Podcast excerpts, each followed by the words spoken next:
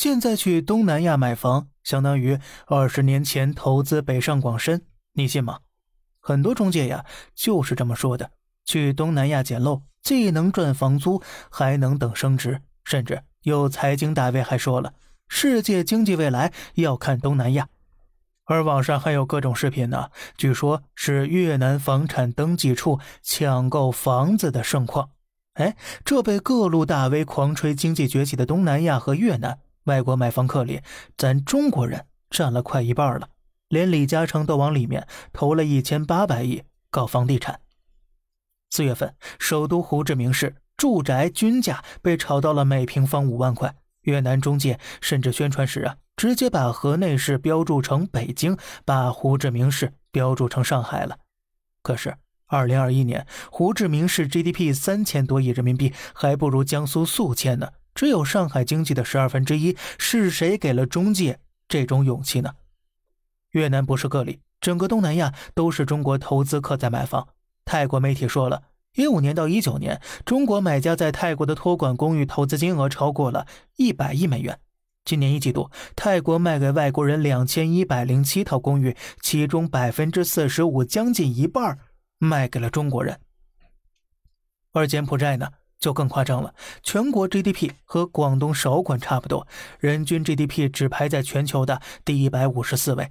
开发商却敢打出这里是三十年前的深圳、二十年前的上海、十年前的新加坡这种极具煽动性的广告。二零一八年，柬埔寨首都金边楼市中国买家咨询量暴增百分之五百五，炒的金边地价四年涨了三倍。而根据调查，百分之八十八点七在柬埔寨买房的中国买家是用来投资的。这些中国买家说好听了叫投资，说难听了就是炒房。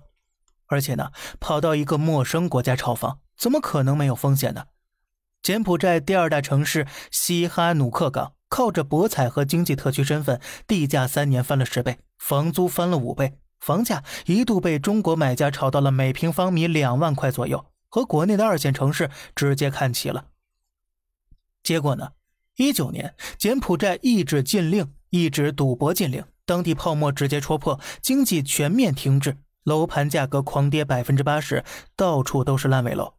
那些听了朱建忽悠卖掉深圳房子来柬埔寨的中国炒房客们欲哭无泪。炒房客明知风险还要选东南亚，为什么呢？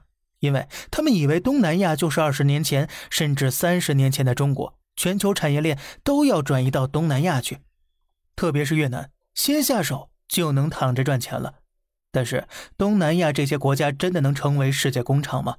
要想成为世界工厂，我们必须要看要成为世界工厂的几个基础条件：产业链组成、人才结构和成本、资金、基础设施、市场规模。先来说产业链吧，就拿最近被狂吹的越南来讲，根据越南自己官方媒体报道，今年前五个月，越南进口商品结构当中，机械设备、工具和备件占了百分之四十四点八，原料、燃料占了百分之四十九点一。这两个都属于生产资料，剩下的才是消费品。而它的出口产品结构里面占最多的是加工制造业产品，有百分之八十八点六。这说明什么问题呢？越南所做的仅仅是从其他国家进口原料、零部件和生产设备，完成组装加工之后，再把产品出口。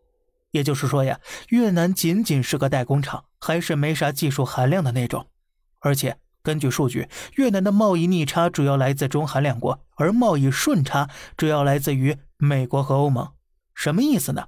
咱们下期接着聊。